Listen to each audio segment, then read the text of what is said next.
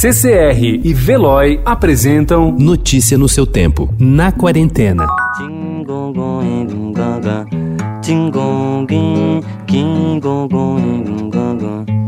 Acabou chorar e ficou tudo lindo de manhã cedinho. Tudo kkk na fé, fé, fé. No bubulili, no bubulilindo.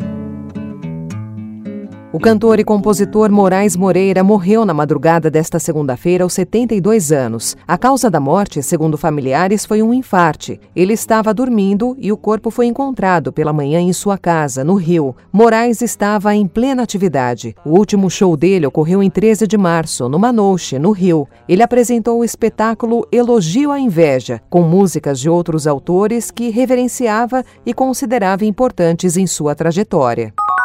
It's wonderful to see my beautiful castmates on this technological approach to trying to do a live show. Hey, hey. Oh, whoa, thank you.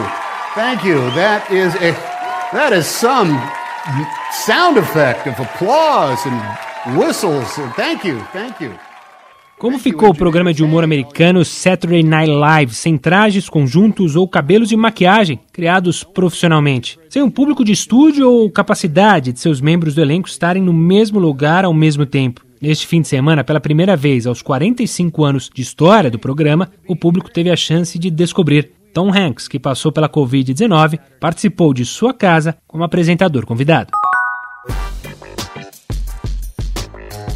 Muito antes de dirigir filmes como Que Horas Ela Volta e Mãe Só a Uma, Ana Muilaer foi uma aspirante a cineasta em um país no qual o cinema havia morrido. No início da década de 1990, com a economia em frangalhos e a Embrafilme extinta pelo Programa Nacional de Desestatização do então presidente Fernando Collor de Mello, o cinema nacional sofreu um apagão. Apenas três longas foram produzidos no Brasil em 1992. A saída para Muilaer foi partir para a literatura Agora, a editora Lote 42 reúne seis contos escritos por ela entre janeiro de 1993 e agosto de 1995 no livro Quando o Sangue Sobe a Cabeça.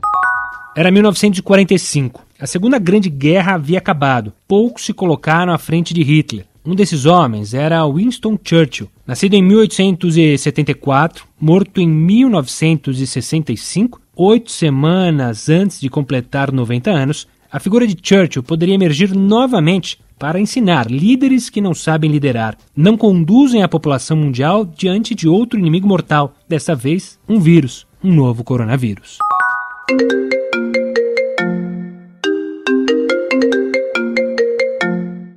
Quanto tempo você passa no celular diariamente? E nessa quarentena, o uso aumentou? Com o isolamento social e a adoção do trabalho em home office, uma realidade para muitos brasileiros durante a pandemia do novo coronavírus, o tempo que as pessoas passam grudadas no celular para checar mensagens, atender a ligações e participar de reuniões online inevitavelmente aumentou. É preciso estar atento para evitar lesões. Notícia no seu tempo. Oferecimento CCR e Veloy.